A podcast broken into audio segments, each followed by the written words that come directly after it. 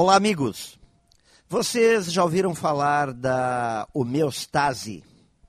Homeostase é o processo através do qual um organismo mantém as condições internas constantes e necessárias para a vida. Trocando em miúdos, sempre que você provoca uma mudança, seu organismo tende a buscar o equilíbrio. Toda ação vai gerar uma reação que leve o organismo a encontrar um novo equilíbrio para continuar vivendo. Portanto, uma pessoa acomodada, seja física, mental ou espiritualmente, aquela que sempre faz a mesma coisa ou nada faz, tende a ficar cada vez mais fraca.